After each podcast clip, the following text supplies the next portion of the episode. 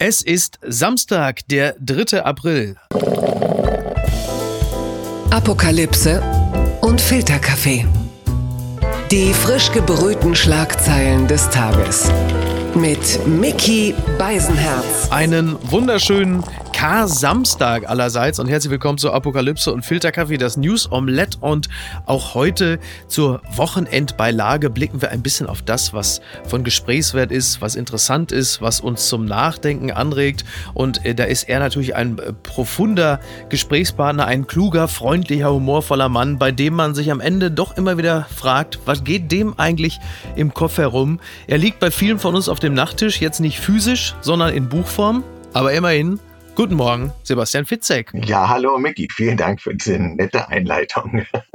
Ja, sehr gern. Ich gehe fest davon aus, dass mit dem Nachttisch wird so ziemlich jeder Zweite schon gemacht haben. Ne? Ich hab, hielt mich erst für wahnsinnig geistreich und dann stellte ich fest, wahrscheinlich ist das eine Anmoderation, die fünf Millionen vor mir auch schon gemacht haben und sich für wahnsinnig ja, clever hielten. Hm, weiß ich gar nicht mehr so. Es ist eher häufiger kommt vor, dass mir gesagt äh, wird, ja, ja, also meine Frau geht ja jede Nacht mit dir ins Bett. Und ähm, also so Männer. Ja, das ist ja so ein Christian Lindner-Ding, ne? Nicht das, was Sie jetzt denken. So. genau, ja. ja, und und äh, das ist so eher so diese, diese Anspielung. Die kommt aber dann meistens wirklich von, von Männern, die, die mich nicht lesen und die Augen verdrehen, warum jetzt die Frauen, wie du sagtest, mich auf dem Nachttisch dann eher haben. Ist es denn so, dass du eher von Frauen gelesen wirst? Ist das so? Ja, das ist aber generell so. Das betrifft jetzt nicht nur das Genre des Psychothrillers, sondern generell äh, lesen Frauen mehr Bücher als Männer. Das ist, glaube ich, schon so ein 70-30-Ding. Ja. Ähm, und Frauen kaufen auch mehr. Das kann allerdings auch daran liegen, dass man auch sagt, wenn Frauen stimmen gerne in Buchhandlungen und äh, kaufen auch gerne mal was äh, für äh, Männer äh, ein. Das heißt also, von dem, vom Kaufen kann man sich genau zurückschließen. Aber es ist, äh, es ist tatsächlich erstaunlich, dass es da diese Unterschiede gibt.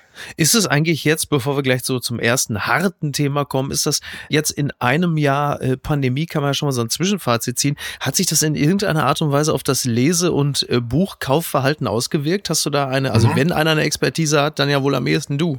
Ja, und es ist aber noch absolut im Wandel. Am Anfang dachte man, oh Gott, alle Buchläden zu. Und dann gab es ja auch große Online-Verkaufsbuchhändler, äh, die gesagt haben, wir priorisieren erstmal und, und liefern lieber Hygieneartikel aus, äh, sprich mhm. Klopapier mhm. als, äh, als Bücher.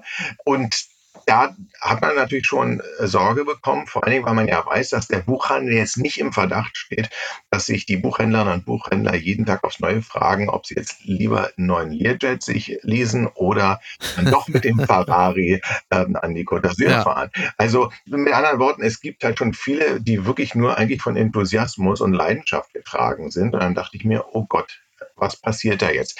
Dann allerdings haben gerade die kleinen Buchhändlerinnen und Buchhändler sich extrem gut organisiert und haben ähm, dann äh, tatsächlich hat sich ausgezahlt, dass es eine Kundenbindung war und ähm, haben per Fahrrad ausgeliefert oder Bücher vorrätig gehabt, sodass der Buchhandel letztes Jahr gar nicht so sehr in Toto drunter gelitten hat. Aber dieses Jahr jetzt mit dem letzten Lockdown, wo dann wieder alles dicht gemacht wurde, da ging es an die Reserven und dann sind wirklich Einbrüche von weit über 50 Prozent gekommen und ich habe so große Sorgen, dass das jetzt diesmal der Buchhandel in diesem Jahr nicht so gut übersteht. Dann grüßen wir, bevor wir jetzt äh, zur Schlagzeile des Tages kommen, noch ganz kurz die Castrop Baleselus, Kohn und Dobernik in Hamburg und äh, die Buchhandlung Bittner in Köln und kommen zu die Schlagzeile des Tages. Städte- und Gemeindebund kein Präsenzunterricht für ungetestete Schüler, das meldet die Tagesschau. Der Städte- und Gemeindebund fordert den Ausschluss vom Präsenzunterricht für Schülerinnen und Schüler, die sich keinem Corona-Test unterziehen wollen. Wer sich nicht testen lassen möchte, sollte nach den Osterferien nicht am Schulunterricht in Präsenz teilnehmen dürfen. Ja, es geht darum, dass es jetzt keine Diskussion mehr geben soll, sondern konkrete Maßnahmen. Wie man die findet, sei mal dahingestellt. Aber es kommt zumindest Bewegung rein. Und das ist, glaube ich, für alle Eltern schulpflichtiger Kinder äh, per se erstmal schon mal eine, eine gute Botschaft, oder? Ja, ja. Also ich habe ja schulpflichtige äh, Kinder. Äh, drei davon sind äh, in der, in, der, in der Grundschule. Und da hat sich ja alle Mang mal was äh, geändert. Mal Präsenzunterricht, mal war man dann über, über Zoom-Meetings äh, zugeschaltet, mal Wechselunterricht, so einem AB-Modell. Mhm. Und da gibt es natürlich wahnsinnige Unterschiede von Schule zu Schule. Meine Kinder gehen auf eine stinknormale öffentliche Schule, die, ähm, ich würde mal sagen, eigentlich einen ganz vernünftigen Ruf hat, äh, aber jetzt auch nicht, äh, ja. ja, also ich bin übrigens auch auf die Schule gegangen und ähm, äh, es war eben so, dass ich mir ja, das, hab, seitdem hat sie ja den vernünftigen Ruf. Nee, da, ich ne? glaube, war sie verrufen. Nee, jetzt hat man gesagt, guck, der Fitzek war auch da, das scheint ja doch was Gutes zu sein. Nee, das ist tatsächlich, es waren ein paar Kreative drauf. Der Oliver Rohrbeck beispielsweise, der war eine Klasse über Ach so, mir. Justus ähm, Jonas. Ähm, Justus okay. Jonas, wenn drei Fragezeichen, genau. Aber die Schule hatte nie so den Ruf, dass es so, da gab es sowas wie das Graue Kloster oder sowas, wo man, wenn man da drauf war und hat ein 3-0er-Abi gemacht, dann ist es so, wie wenn auf unserer Schule es 1-0 gewesen wäre. Aber es war eben auch nicht so, dass einem das Abitur hinterhergeschmissen äh, wurde. Und ich sehe es halt natürlich immer gar nicht so ein, warum man, ähm, ich schweife ab, ich komme gleich zum Punkt, warum, also ich, ich, ich, ich finde es find's, find's halt Dünnbrettbohrer muss nicht sein, aber dass ich dann am Ende mit einem schlechteren Abi dastehe und keiner fragt mehr danach, aber ich kriege trotzdem nicht meinen Studienplatz, das finde ich ja auch ein bisschen blöd. Also mit anderen Worten, so eine, das ist also äh, im Mittelfeld und die haben sich gut geschlagen, was das anbelangt. Ich habe aber Horrormeldungen gehört von, von äh, Schulen, die es überhaupt nicht auf die mhm. Reihe äh, bekommen haben. Und da, was diese Schlagzeile anbelangt, da sage ich, man kann ja immer viel fordern und viel erzählen. Ich meine, ich kann mich ja auch hinstellen und sagen, ähm, jetzt müssen alle bis Ende April geimpft sein. Äh, so kann ich auch sagen, ich müssen alle Schüler getestet werden. Ja. Die Frage ist bloß, haben wir denn die Tests? Ist das denn organisiert? Genau, in NRW war es ja beispielsweise ganz häufig so, dass es halt eben nicht so war. Ne? Die Schulen äh, ja. äh, haben wieder geöffnet. Armin Laschet hat gesagt, ja, äh, also es wird ja auch hier getestet, zweimal die Woche. Und so ziemlich jeder, jeder Landkreis, jede Stadt hat gesagt, ich weiß nicht, wo du meinst, dass getestet wird, genau. aber hier in Dortmund, hier in Duisburg, sonst wo, äh, ist hier gar nichts. Und ja. das ist halt immer das Problem, ne? dass so von ja. auf Landes- und Bundesebene gesagt wird, das geht jetzt los und die Kommunen sagen, ich weiß nicht wo, aber hier auf jeden Fall nicht. Und das ist wirklich jetzt so viele Wahnsinn wahnsinnige äh, Fragen, die man hätte man, wahnsinnig wichtig meine ich, wichtige Fragen, die hätte man, äh, dieses hätte, hätte, hätte stört mich natürlich auch ein bisschen, muss ich ganz ehrlich sagen. Klar. Weil keiner ja. ist auf so eine Pandemie vorbereitet, keiner hat den richtigen Masterplan in der Tasche und es werden natürlich äh, Fehler gemacht und ähm, aber trotzdem muss man ja jetzt ja langsam irgendwann mal sagen, ich kann ja nicht äh, den Schüler sagen, du musst hinkommen, du musst getestet werden und dann ist kein Test da. Und wenn kein Test da ist, was, was mache ja. ich denn dann? Ähm, da will jemand dann Unterricht haben, wird er dann wieder nach Hause geschickt? Werden die Eltern, die jetzt arbeiten äh, gefahren sind, wenn sie denn überhaupt äh, arbeiten dürfen, äh, müssen die wieder zurückkommen und das Kind abholen?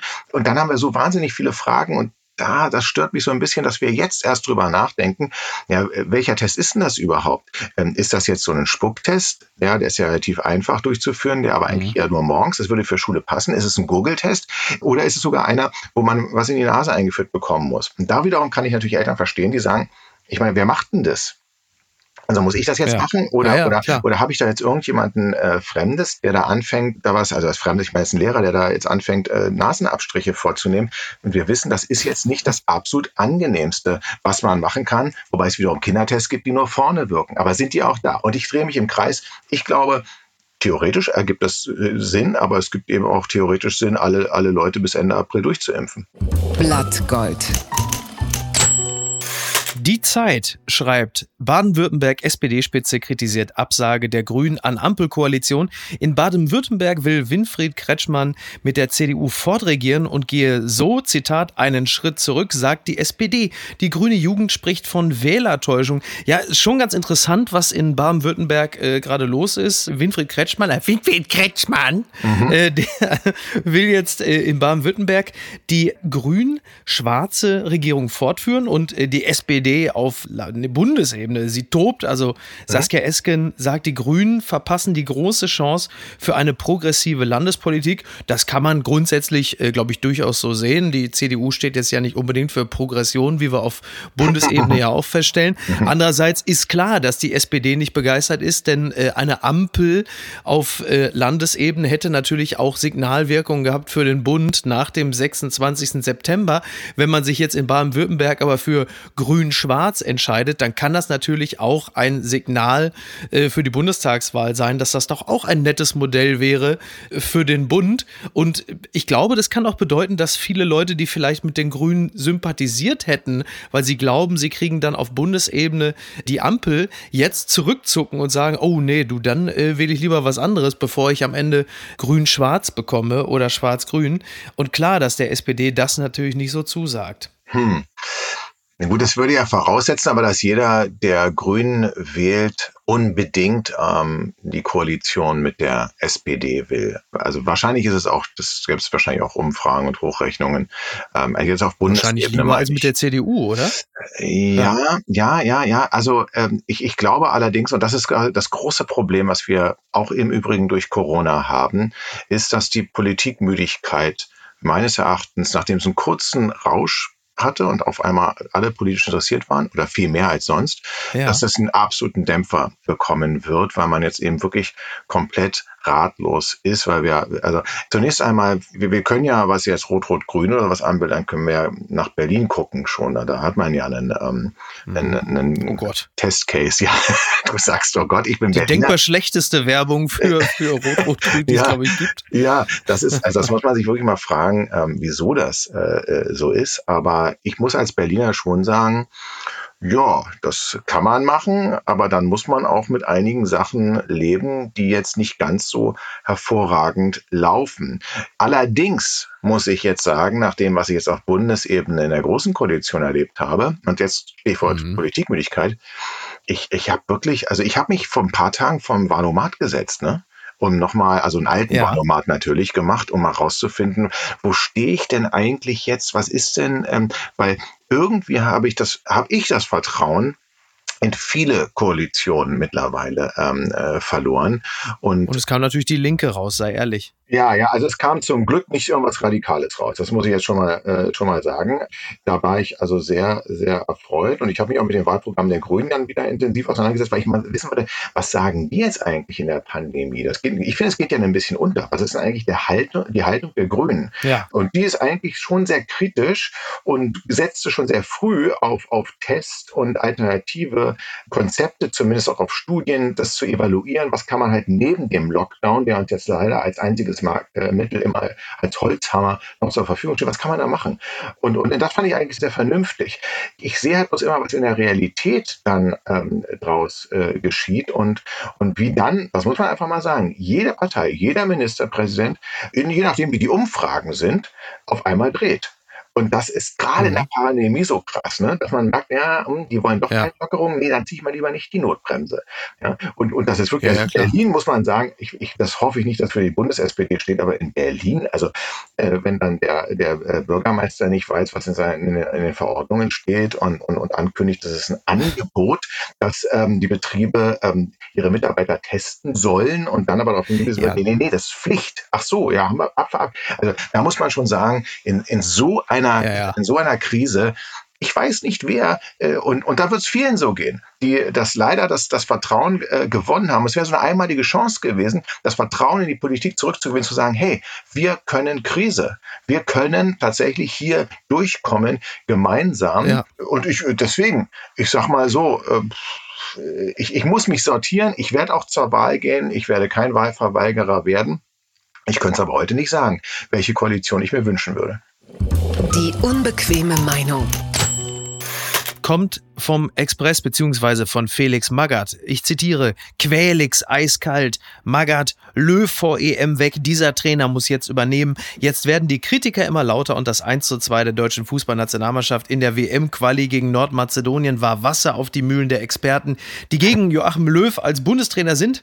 Am Karfreitag schaltet sich nun Felix Magath ein und hat eine krasse Forderung. Ja, Felix Magath, die Älteren werden sich erinnern, das ist äh, der, der ehemalige Trainer vom FC FC Schalke, von Bayern München, von VfB mhm. Stuttgart und ungefähr 25 weiteren Bundesligisten. Und der hat gesagt, Löw muss sofort weg. Nach dieser Niederlage ist eindeutig, wir brauchen Veränderung. Und zwar nicht irgendwann, sondern kurzfristig, auf alle Fälle vor dem Turnier. Und er sagt, äh, es muss jetzt Hansi Flick machen, der Trainer vom FC Bayern.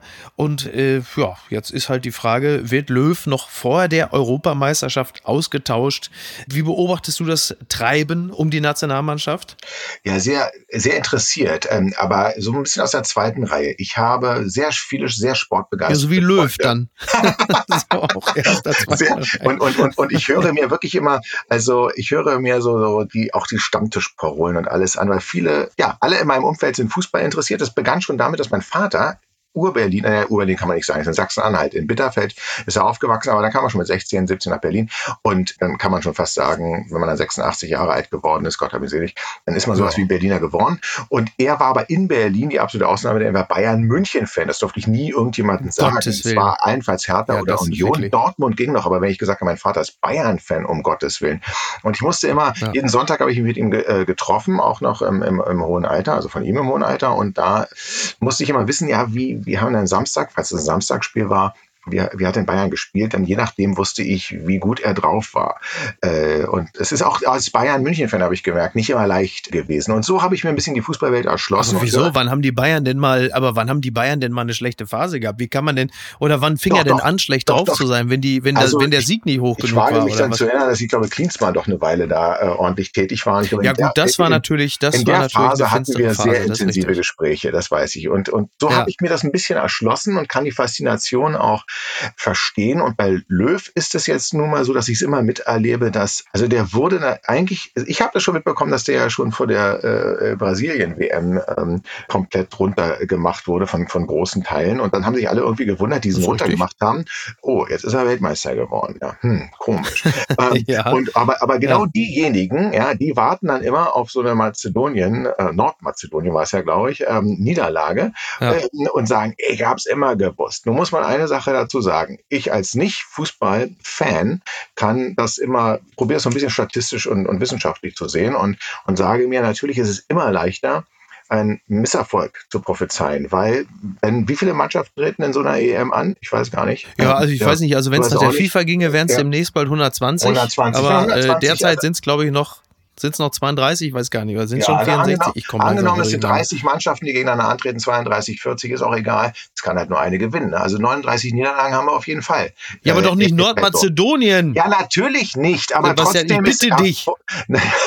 natürlich nicht. Aber gut, ich meine, ich meine, ähm, man, man kann doch, das wundert mich beim Fußball immer, man kann doch nicht von einem Spiel die generelle Entscheidung abhängig machen. Okay, man kann natürlich sagen, das Maß ist jetzt endgültig voll, aber nach Irland haben die ihn ja alle gefeiert bis zum Abwinken. Und ich sage das wirklich nur als Beobachter und wundere mich und sage mir, ey, Irland fand ich jetzt auch nicht so, also als Fußballerei dachte ich, das ist jetzt auch nicht so die unlösbare Aufgabe. Ja, ja. aber gut, ich kenne mich nicht aus und habe mich gewundert, warum sie jetzt alle feiern. Eine Woche später oder ein paar Tage später ist er der Antichrist, wird durchs Dorf getrieben und ja, ich, ich bin, also ich glaube ja persönlich, ja, ja. Ähm, dass nach einer so langen Zeit ja, aus ganz anderen Gründen mal ein Wechsel notwendig ist. Denn ich glaube ja wirklich, dass man, ist ja wie in der, in der Kreativität, ja, das ist so ein bisschen wie, die 30. Staffel DSDS dann irgendwann. Da muss man sich dann ja, auch nicht wundern, voll. dass die Quoten runtergehen, auch wenn das Konzept im Hintergrund wahrscheinlich immer so ein bisschen verfeinert wird. Aber wenn, wenn sich grundsätzlich am Trainer nichts ändert, da muss man grundsätzlich einen neuen Schwung reinbringen und deswegen bin ich auch mal bei DSDS im Übrigen gespannt, was dann passiert. Äh, zum ersten Mal bin ich wieder gespannt, ja, da kommen wir passiert, gleich noch. wenn der Bohlen nicht mehr dabei ist. Ja, also wir sind jetzt auf jeden Fall äh, in Gruppe J, sind wir hinter Armenien und Nordmazedonien vor Rumänien. Da wusste ich mittlerweile gar nicht mehr genau, ist das jetzt noch Fußball oder schon äh, die, die aktuelle, der Impfstatus, aber gut. Äh, da glaube ich, liegen wir auch hinter. Da, mal. da glaube ich, liegen wir auch hinter. Ich glaube auch. Ich dachte, du wärst längst tot. 40 Jahre TKKG und immer noch erfolgreich. Ja, wie machen Sie das? Das fragt sich nicht nur der Stern. Millionen Kinder sind mit ihren Geschichten aufgewachsen. Das Hobbydetektiv-Team, besser bekannt als TKKG, feiert heute seinen 40. Geburtstag. Seit dem ersten Fall vom 31. März 1981 hat sich einiges verändert, aber die vielen Zuhörer sind geblieben. Ja, äh, du bist ja nun äh, jemand, der ja auch sehr audiophil ist. Das heißt, äh, deine Bücher gibt es als Hörbücher. Du konkurrierst also regelmäßig eigentlich mit den drei Fragezeichen mhm. und äh, TKKG, je nachdem, welche Zielgruppe da gerade äh, am, am Handy ist. Und Honey und Nanny. Und Honey und Nanny. Oh, sehr gut. Und Bibi und Tina natürlich. Ja. Hier im Hause läuft sehr viel Bibi und Tina und Lassie. Okay. ja. Okay. Äh, bist du, hast du eine, äh, du bist, was bist du für ein Jahrgang 72, ne? Oder? 71, 71 bin ich. Äh, 71. Dieses Jahr 71. steuere ich die, die, die 50 an. Aber es ist ja gefühlt 32 mittlerweile, finde ich. Ja, das stimmt. Ja, das Ach, stimmt. Scheiße. Ja, das ist richtig. Ja. hast du eine, hast du eine Historie mit TKKG? Ich habe es gelesen als Buch. Äh, Ja, ja, okay. gab es in der, in der, in der Stadtbibliothek, ähm, die ganz in der Nähe unserer Mhm. Schule war. Und ich habe ich hab allerdings, ich war der absolute drei Freunde. Fan. Und dann hatte ich irgendwann die äh, Quatsch, Drei Freunde? Also Entschuldigung. drei Fragezeichen oder fünf Freunde? Oder ist das jetzt ein Mashup gewesen? Ja, es ist ein Mashup gewesen. Aber du hast gut, es war eigentlich ein Test, ob du gut zuhörst. Es waren natürlich fünf Freunde von Enid Blyton und als ich die alle durch hatte, Ja. ich muss ganz ehrlich sagen, es, natürlich, äh, vielleicht hat man bei mir damals schon gesehen, dass ich, also man, die, die Spreu vom Weizen trennt sich ja, ob man TKKG oder drei, drei Fragezeichen hört. Und Ja. eigentlich mu muss man, oder auch fünf Freunde oder drei Fragezeichen. Drei Fragezeichen ist das Intelligentere, das ähm, Kniffligere, das Coolere und so. Und ich war, ich war aber trotzdem eher so Team TKKG und fünf Freunde. Ähm, das, äh, da konnte man vielleicht Rückschlüsse auf meine Beliebtheit in der Grundschule auf dem Pausenhof ziehen. Ähm, dann da war ich wirklich nicht der, nicht der aller, da war ich so ein bisschen, ein bisschen nerdig noch unterwegs. Ähm, das hat sich dann geändert, als ähm, der absolute Rüpel der Schule, immer noch einer meiner besten Freunde, Ender, ähm, mich so unter seine Fittiche nahm und meinte, ach, der Fitzek ist gar nicht so doof, mit, mit dem rauchen wir jetzt mal eine Zigarre äh, hinter der Turnhalle. Und äh, als ich dann auch erwischt wurde in der fünften Klasse, da hatte ich meinen Ruf weg und dann, dann wurde ich auch akzeptiert. Aber bis dahin nicht, bis dahin war ich eben so Team TKKG und habe das auch sehr gerne gelesen und dann später auch gehört. Ja. Aber interessant, äh, weil als Raucher und Zigarrenraucher wärst du in jeder durchschnittlichen TKKG-Folge im Grunde genommen schon mit einem Bein im Knast gewesen. Das ist ja, Ja. so ein unglaublich, das muss man wirklich sagen, also speziell die alten Folgen, ich habe sie Mhm. alle auch noch auf Kassette, hör's auch nach wie vor sehr gern, äh, sind ja, haben ja ein unglaublich ähm, rückwärtsgewandtes, äh, äh, also es ist ja fast Ja. teilweise ein Menschenbild rechts der AfD, wenn man sich die alten Folgen Ja. anhört. Und die Folgen waren ja immer, also du wusstest sofort, jemand mit Migrationshintergeschichte ist im Grunde genommen also höchst verdächtig. Begriffe wie Hakennase waren dort nicht selten. Okay. Äh, und äh, Italiener waren Spaghettifresser, Kümmeltürke, solche Begriffe fielen dort regelmäßig. Es sind auch ein paar Folgen, sind auch äh, mittlerweile digital nicht mehr erhältlich, weil ähm, äh, dort also Anhänger bestimmter Bevölkerungsgruppen wirklich rüde angegangen werden, bis hin zu einer Folge, wo jemand angezündet wird. Und auch Obdachlose werden dort regelmäßig als Penner bezeichnet, bezeichnen sich selbst als den letzten Dreck. Also es ist schon, schon interessant und natürlich klar auch Ja. das Gesellschaftsbild. Also Gabi äh, hat natürlich als Mädchen gefälligst zu Hause zu bleiben. Klößchen, Bodyshaming par excellence, völlig klar. Lediglich Karl ist eigentlich ganz gut durchgekommen. Der sitzt heute regelmäßig als Experte bei Lanz und Tarzan kandidiert für die CDU in Thüringen. Ah, okay. Das war auch mal interessant, weil jede Folge war ja eigentlich so, äh, Tarzan damals noch, später Tim, äh, Ja. ist ja irgendwie vorm Supermarkt, dann ist irgendein Halbbesoffener, der stößt sein Rad um, dann sagt Tarzan, hey, sie haben mein Rad umgestoßen, mein Ständer ist verbogen und dann stellt sich später raus, der Typ ist irgendwie Chef einer internationalen Terrororganisation. Das ist so meine Erinnerung an jede TKKG-Folge, aber möglicherweise vermengt sie da auch vieles. Diese Erinnerung ist natürlich bei dir irgendwie sehr viel präsenter äh, als ich. Das liegt wahrscheinlich an unserem großen Altersunterschied. Ich bin ja auch noch ein Kind, ich bin ja fast Ja, noch ein. Kind, Sebastian. Ja, genau. Vergiss das nicht. Nee, du hast jetzt noch so, ich muss ganz ehrlich gestehen, all das, was du aufgezählt hast, ist mir durch einen Zeitungsartikel erst vor Augen geführt worden. Also ich habe das damals, aber ich war auch wirklich Grundschüler, als ich das gehört habe. Ich habe das natürlich nicht mitbekommen. Diese Dinge, wo man heute wirklich zusammenzuckt und das geht mir auch bei manchen Kinderliedern beispielsweise so, ja, wo man dann, wenn man Ja, genauer ja. hin- hinhört, denkt man, was singen die denn da eigentlich? Ähm, Und, und, und insofern finde ich es sehr gut, dass darauf äh, geachtet wird, weil ähm, das ist ja schon fast Indoktrination. Ich, ich, also bei mir hat es zum Glück nicht, nicht funktioniert, aber äh, es ist schon erstaunlich. Äh, und das ist so, ein- so, so ein zeitgenössisches Bild, wie, wie damals, ähm, ja, wie damals sozusagen der Mainstream Völlig. gedacht Komplett. hat.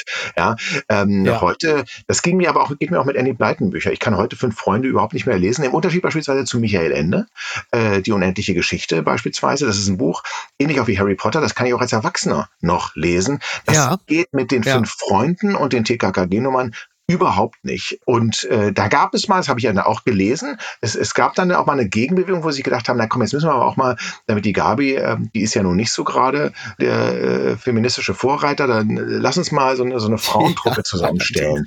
Die, äh, ich kenne Ja. den Namen gar nicht, aber es gibt tatsächlich eine Gruppe von, ähm, oder sind das nur die drei Ausrufezeichen? Die drei Ausrufezeichen sind auf jeden Fall. Ach so, ähm, wahrscheinlich. das ne? sind auf jeden Fall drei, äh, das sind Mädchen. Aber auch dort werden dann wiederum Klischees bedient, weil die interessieren sich dann eben für, für Nagellack und, und, und sonstiges. Ähm, Also Ja. ich, ich glaube, das ist auch noch nicht so aufgegangen. Das habe ich alles in diesem Artikel gelesen. Ich, es ist vielleicht sogar Zeit für was richtig Neues, Cooles in, in diesem äh, Bereich. Ich weiß auch, was Ja. so ein bisschen aktu Ella ist. Ohne dass ich die jetzt dissen will, die hatten damals alle bestimmt ihre äh, äh, Berechtigung, aber heute ist das eben nicht mehr zeitgemäß. Total. Ähm, interessant übrigens, weil du gerade über fünf Freunde äh, sprachst.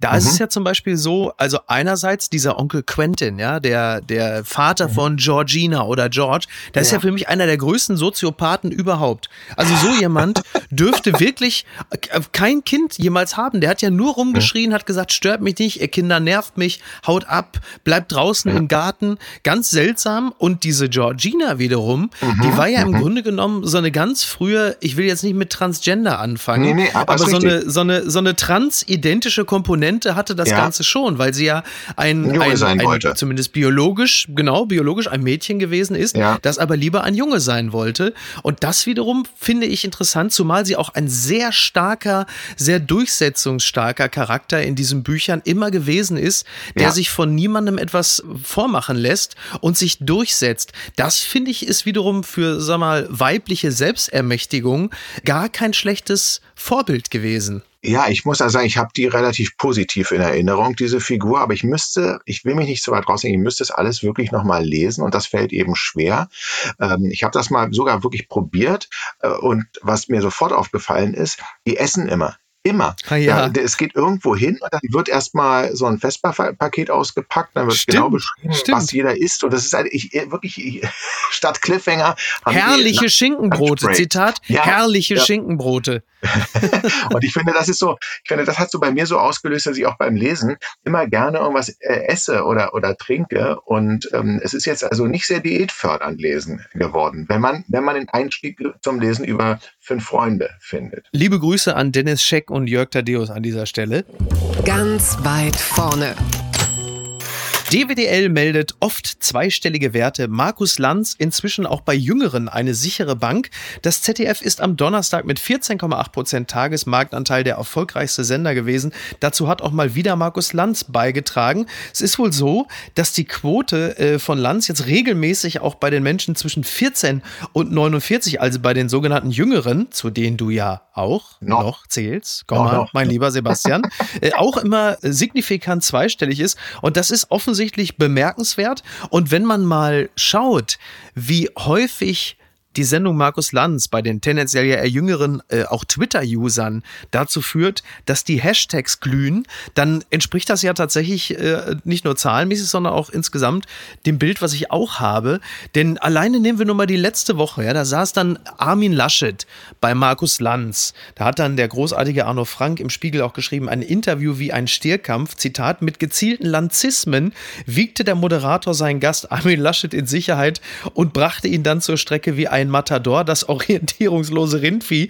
Und das war nur eine Sendung. Ja, dann hatten wir am Donnerstag die Sendung, da war Melanie Brinkmann, die Virologin, da, zusammen mit Kubicki und Ministerpräsident Kretschmer aus Sachsen. Da war es dann auch wieder, das hat für wahnsinnig viel Erregung gesorgt, weil Melanie Brinkmann wie eine entnervte Wissenschaftlerin versucht hat, diesen Dudes die Bedeutung von Wissenschaft beizubringen, während sie äh, den ein oder anderen tatsächlich etwas spöttischen, herablassenden Blick erntete. Zumindest haben das speziell sehr viele Frauen festgestellt. Und du siehst, diese Sendung bietet einen wahnsinnigen Gesprächswert und wie ich finde, auch einen unglaublichen Unterhaltungswert. Also ich finde die, tatsächlich auch die Sendung wesentlich unterhaltsamer als die meisten absichtlichen Unterhaltungsformate, die im deutschen Fernsehen laufen. Das hat viel mit dieser menschlichen Tragik auch zu tun, die sich teilweise dort natürlich abspielt. Verfolgst du das eigentlich? Guckst du es gerne oder guckst mhm. du es gar nicht? Du bist ja junger Vater, du hast wahrscheinlich gar keine Zeit dazu, ne? Ja, also in, in Real Time ist es häufig sehr schwer. Ich gucke mir das dann ähm, später nochmal in der Mediathek an. Und es gibt ja auch überall übrigens Sendungszusammenfassungen mittlerweile in der Presse. Das finde ich auch sehr interessant, dass sie so, so, so eine Zusammenfassung ja. von Talkshows auch häufig. Wobei die natürlich mal sehr stark persönlich eingefärbt sind. Ne? Das ist halt auch mal mit Vorsicht zu genießen eindeutig, aber ich achte mal so auf die Zitate und natürlich äh, stellt man sich so ein bisschen die, äh, die Frage, ist jetzt äh, Lauterbach der Co-Moderator von, von Lanz geworden? Er hat sehr viel zum Fame von Lauterbach mit beigetragen. Ich war ja beim letzten ja. Jahr 18 Mal in der Sendung.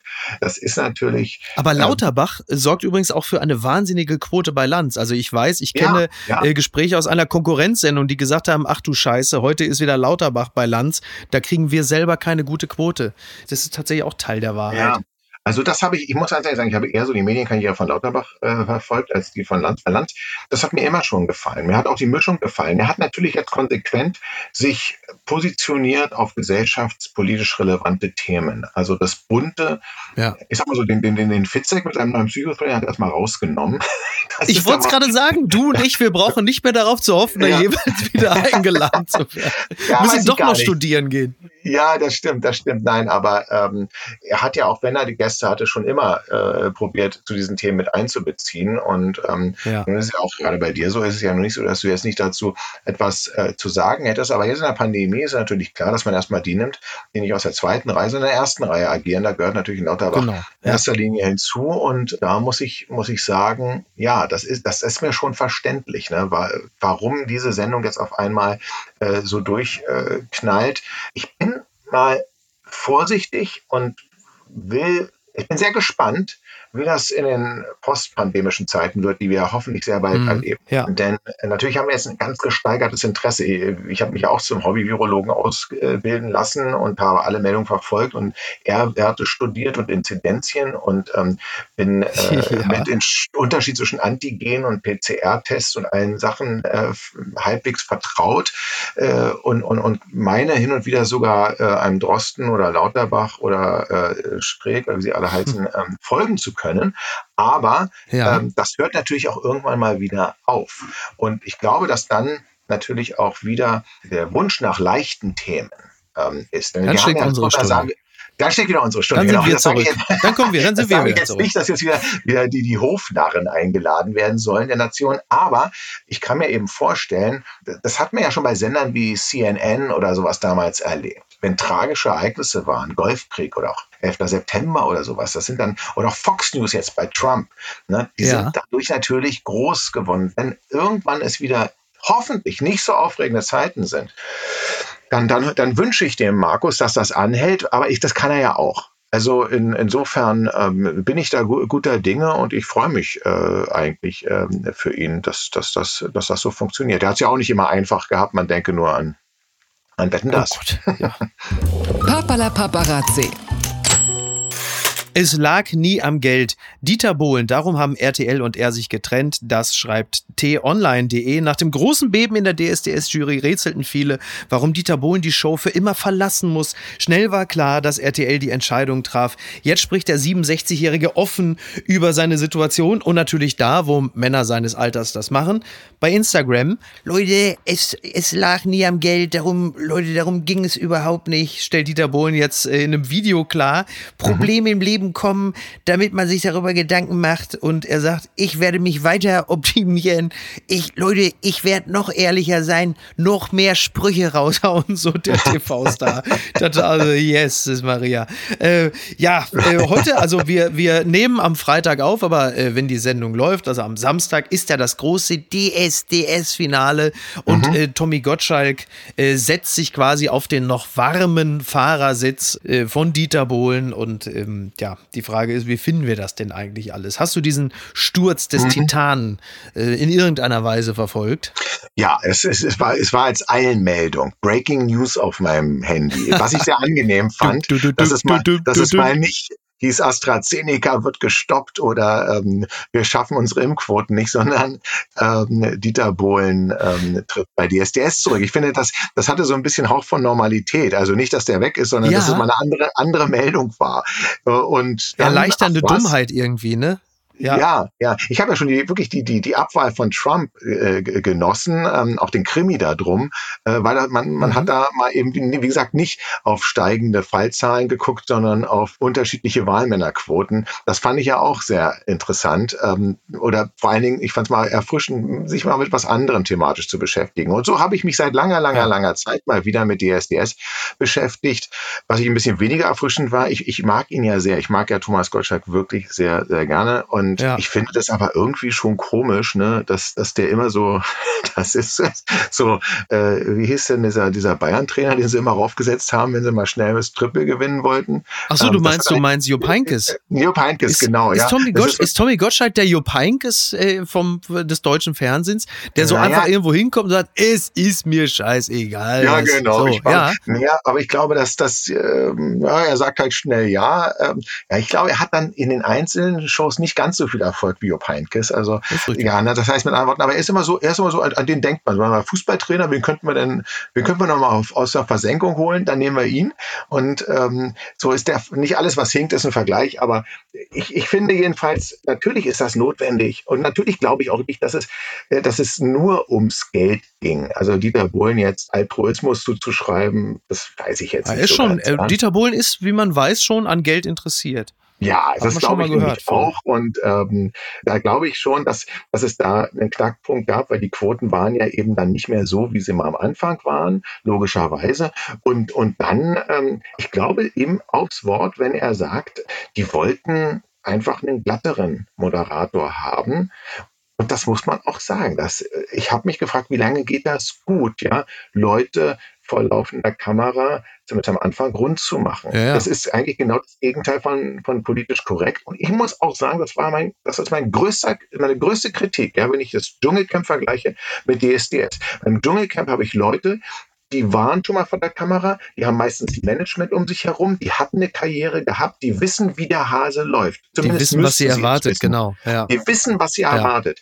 Und wenn du aber jemanden, wenn der gerade, weiß ich was, äh, 18 geworden ist oder noch jünger ist, der einfach von einer Riesenkarriere träumt und, und, und gar keine Ahnung vom Musikbusiness und vom TV-Business hat und den, den zerrst du vor die Kamera und alle wissen schon, nee, der kann nicht singen, der ist einfach nur Panne. Aber weil der so geil da mit eingepullerter Hose steht, mache ich den nochmal ordentlich rund. Das ist etwas, was mich extrem gestört hat, Laien einfach ähm, so runterzumachen. Das ist ungefähr so, als wenn man mich in eine, in eine Disco zerrt, ja, äh, in die ich gar nicht rein wollte und mir dann sagt, also so wie du, oder, oder mich einlädt in eine Disco, ja, und, und, und das ist anders. Man lädt mich ein. Man, ich ins Berghain beispielsweise, habe ich mir ja nie getraut hinzugehen, weil ich sowieso immer harte ja. Tür wusste ich, alle klar, der wäre gleich aussortiert. Habe ich also, dieser Schmach wollte ich mir nicht geben. Jetzt kriege ich eine Einladung fürs Berghain, hoffentlich öffnet es irgendwann wieder so und, und, und dann präsentiere ich stolz hier meine goldene gerahmte Einladung und der Türsteher macht mich voll versammelter Mannschaft Mannschaft so rund und alle haben mir noch ihr Insta-Handy gezückt und, und lachen über mich und eigentlich bin ich nur eingeladen worden, damit ich mal mich auslacht. Und ich komme natürlich nicht rein ins Berghain, von dem ich so lange geträumt habe. Also das ist das, was mich, was mich so stört. Das ist nicht mehr zeitgemäß und dafür brauchen sie definitiv ein anderes Moderatorenteam. Ja.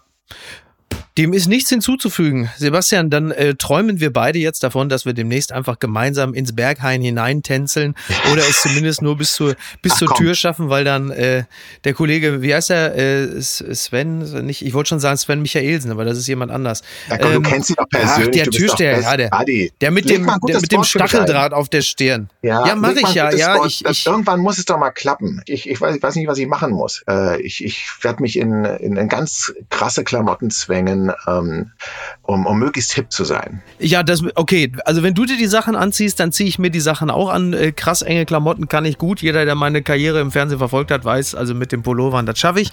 Und äh, ansonsten ja. wünsche ich dir äh, frohe Restostern, allen Beteiligten auch. Und äh, würde mich sehr freuen, wenn du äh, zeitnah mal wiederkommen würdest, mein Lieber. Ja, sehr, sehr gerne. Hat großen äh, Spaß gemacht und ich hoffe, du kannst davon irgendwas verwenden und das wird jetzt nicht ein Dauer. ich werde das alles gegen dich verwenden.